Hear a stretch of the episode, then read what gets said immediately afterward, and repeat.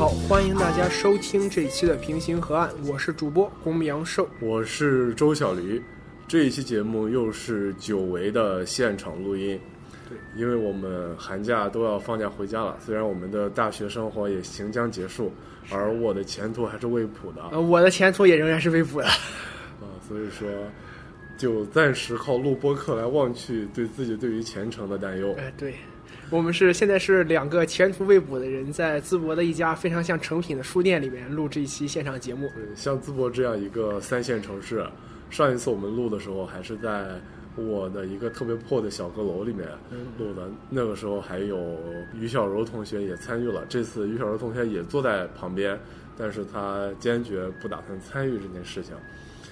这一次就来到了一个特别装置特别好的书店，对，虽然我感觉它的现金流可能非常着急，是，然后也卖教辅，也办班儿，我们就在他的一个画室里，趁着没人的时候，我们开始录对，我们就觉得可能我们录完这期节目，下一期节目等录的时候，也许他就不在了。对，当然有这样的书店总比没有的好，因为现在都讲究什么体验型消费嘛。对。对。好像我们只体验，消费的不多。我们还是消，我还是消费了一些的。我给于小柔同学买了一本《王国与权力》纽约时报史，一本非常厚的书，还有一本是讲怎么做早餐的。然后于小柔同学买了两本和插花有关的书，我自己呢买了一本莫里亚诺的《暗电街》，一本托尔斯泰的《复活》。还点了几杯咖啡什么什么的，所以说我就只点了一杯咖啡，没有任何精神生活。我们在这里的人均消费还是要大于我们的在餐馆当中的人均消费的，但是很有可能待的时间要比在餐馆里待的时间久，翻台率会比较低一些。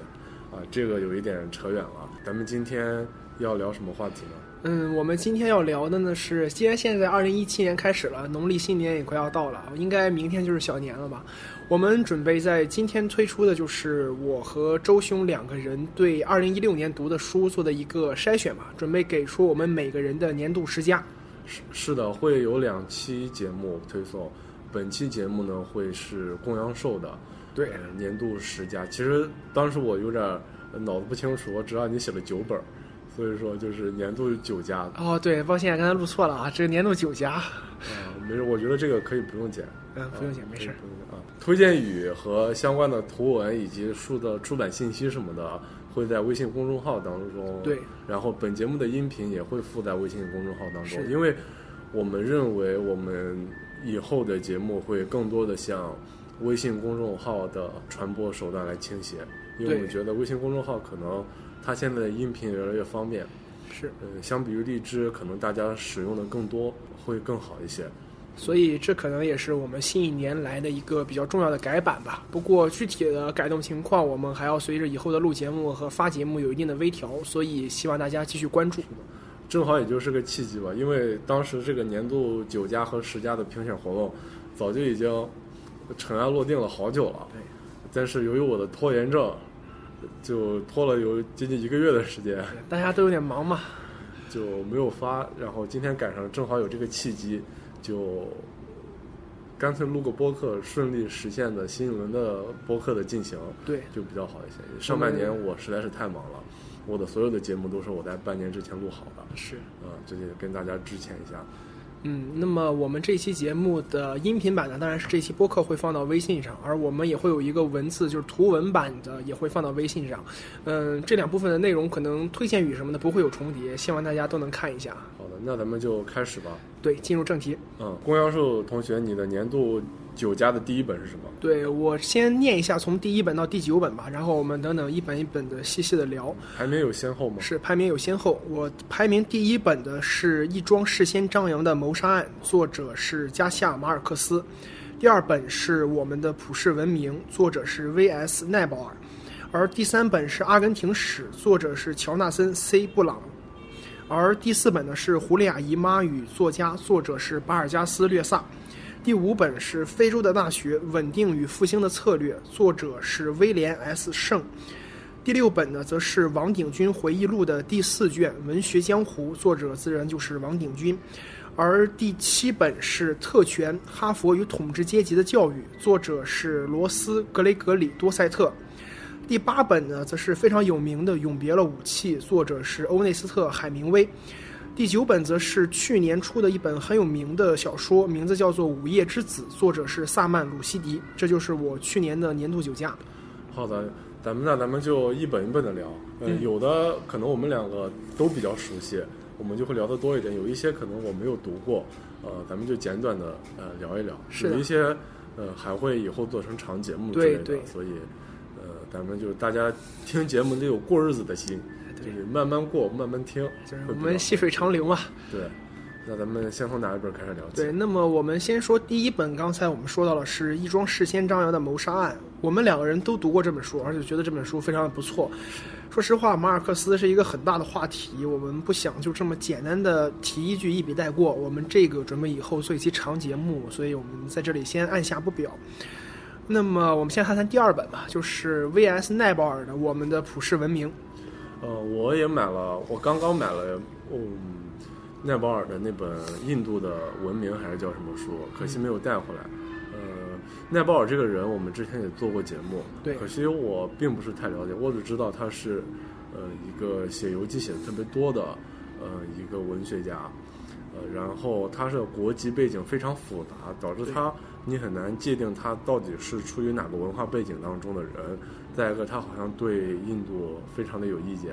呃，那这本我们的普世文明讲的是什么呢？啊，其实刚才周迅也提到了，就是奈保尔是一个背景非常复杂的人，而其实如果我们想要理解他的作品呢，最好还是对他的背景有一个先行的了解吧。所以我想先简单介绍一下，呃，奈保尔出生在加勒比海的一个岛国，这个岛国呢原来是英属殖民地，他的父辈还有他祖父辈都是从印度移民到这个这个加勒比海岛上的这个印度移民，当时是作为外籍劳工引进的。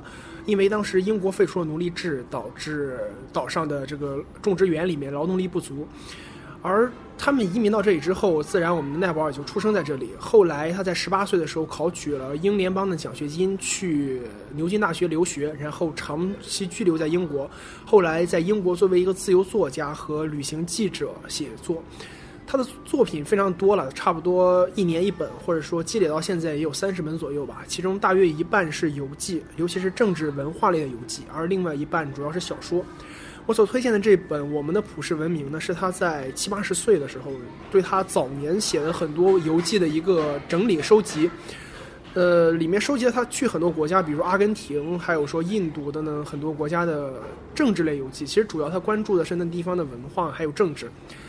呃，因为内容林林总总，我也很不好概括。我只是觉得，他的游记和我们经常看到的那种旅行类的游记，真的区别非常的大。它不是那种浮皮潦草的，或者说是只是为了看而看的那种游戏。甚至也不是余秋雨那种文化苦旅式的。对对对，呃，怎么说呢？看的时候，其实你刚看的时候会觉得，呃，奈保尔在写这些游记的时候，带有一种很强烈的先入为主，或者说他是带着自己的价值观去评定这些国家的政治现实的。但是这也许就是他的游戏的一个特色吧，他非常坚持他的自我，而且对面对的东西他有一个自己的评判。说实话，真的要做到这一点，而且在不同的环境下做到这一点，还是挺难的。那我请问郭阳寿一个问题：你认为奈保尔，嗯，他的立场或者说他的价值观是什么呢？就是呃，说实话，我觉得真细看的话，奈保尔是一个对世界有某种程度的怨恨的这样一个就作家。是情感上，对，那理智上呢？呃，理智上，我觉得呃，很多人其实说的有，我觉得是有一点支持的，就是他是一个比较偏向于殖民主义的作家。他对于他去看过的曾经被殖民的地，后来独立的地方，比如他的故乡印度，还有说他去的非洲对，他不能说是迷恋殖民文化吧，他他觉得至少是例如欧洲的那种文化是比较高等的、比较成熟的，而在这些后来独立的这些殖民地呢，后独殖民地，他看到的现实确实是非常衰退的。包括在这本《我们的普世文明》里面，他写了印度，也写了非常多西非、还有南非、还有东非的这些国家。他在这些国家看到的事情，呃，当然因为这些游记大部分都是七十年代还有六十年代写的，当时正是呃，就是七十年代、六十年代，那正是呃这些第三世界国家的后殖民主义对兴起。也就是说，我们他们认为被殖民者和殖民者是平等的，而被殖民者的文化同样高贵，是是他们是这么认为的。是，而且当时说实话，他去的这些地方还是弥漫着一种乐观情绪的，因为刚刚独立嘛。但是他在描写这些地方的时候，他们是相反的。对，但是奈保尔却觉得他一般是用一种比较讽刺的态度来描写这些地方，觉得这些地方怎么说呢？例如，他经常会描写印度的这种迷信，还有尤其是非洲的迷信，他花了非常多的篇幅来描写这些东西。而他应该在这本书里面最长的一篇游记有七八万字。而且是分成三四段的，就是他在将近二十年的时间里不断的到访阿根廷，他描写了就是阿根廷在庇隆政府下面的这么一种状况，还有在庇隆嗯流亡之后的阿根廷一种状况。实际上，他对阿根廷这个相对来讲更加偏向于西方的社会，也用了非常多讽刺的这个写法。当然，具体因为涉及到非常多阿根廷或者说非洲、印度的政治背景，我们在这里没有办法详述。但是我非常推荐大家去看一看。可能嗯，那咱们就继续聊下一本书。下一本书是应该是《阿根廷史》。对，下下一本书是乔纳森 ·C· 布朗的《阿根廷史》。这本书我完全没有听过。是呃，你是怎么看到这本书？呃，其实这本书也并不是一个非常有名的作者或怎样写的，它应该是东方文化出版社还是中国文化出版社？具体的名字我忘了。就是出的，它有一套国别史系列。哦，我知道。就是那一套，就是全球各地，它基本上每个国家都有一个国别史吧。呃，我知道这本书也是因为就是我刚才推荐的那本《我们的普世文明》。呃，其实这本《我们的普世文明》这本书是我在去年年初甚至前年底看的，看完之后我放下了，只是觉得不错。然后在去年年中的时候，我因为一个大概偶然的机会吧，我又我又想起这个事情来了，然后搜了一下阿根廷，然后看到了一篇关于阿根廷的论文，阿根廷历史的论文，然后我就去买来了这本《阿根廷史》。呃，我想推荐这本书的原因呢，可能和现在的这么一个当下的情况有关吧。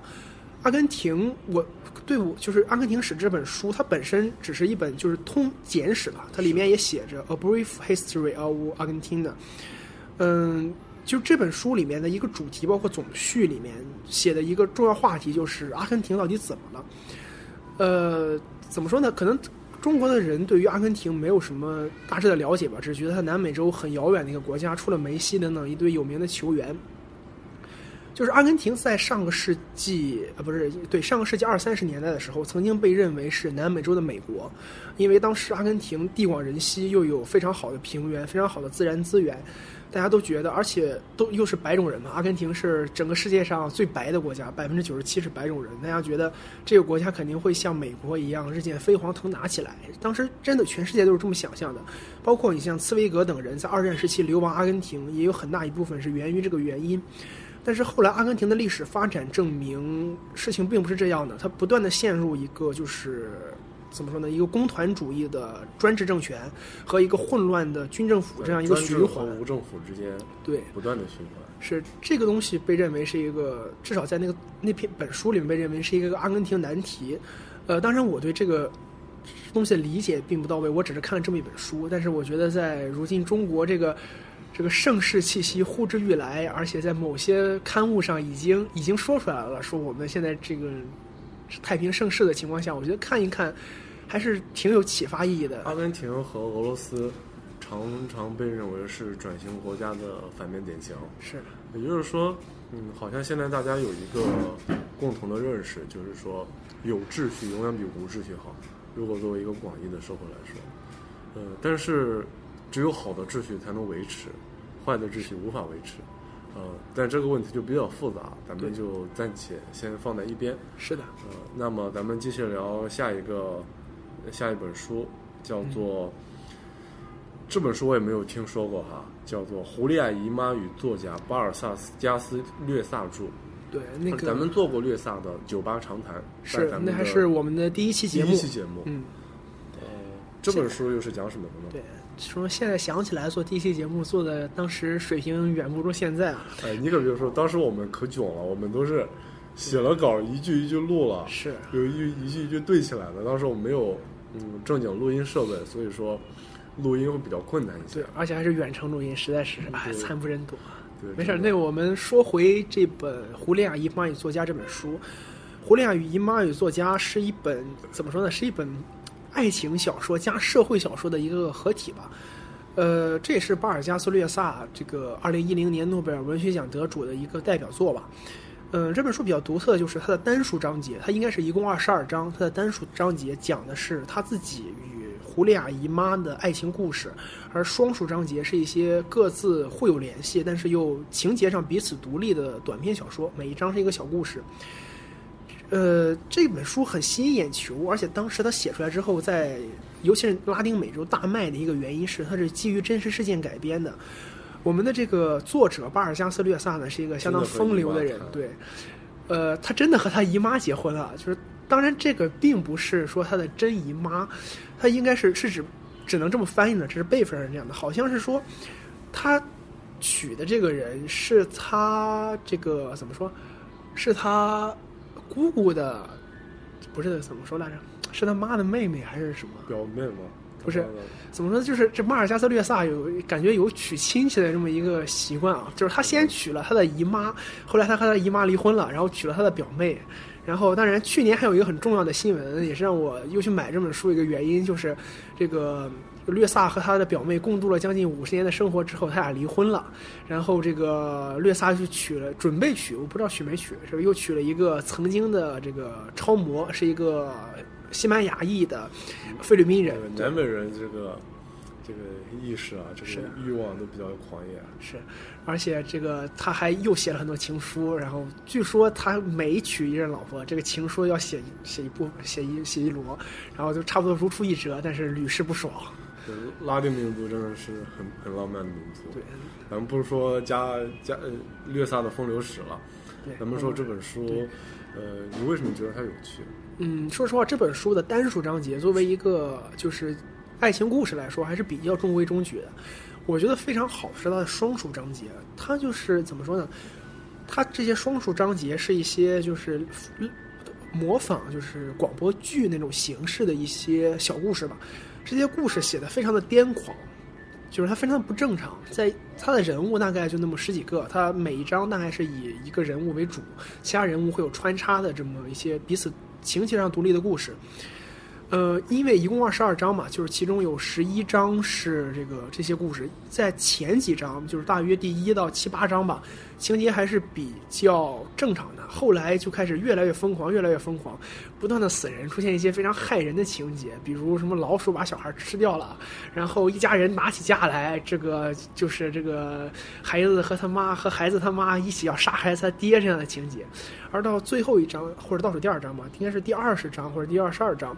然后就是最后出现了在前面十几章里面出现的人物互相互相杀戮的这么一个非常害人的情节，就是他既然把情节推到这么一个极致的状况，我觉得对作家的功底是有非常硬的要求的。如果大家想看一看这个故事是怎么发展到这一步的，我确实非常推荐大家看一下。嗯，好，咱们已经聊了十几分钟了，也已经聊了四本书了，那咱们看来这期节目必须要分两期了。呃，咱们剩下的五本书就大家继续看微信推送，继续看绿枝的推送就好了。谢谢大家。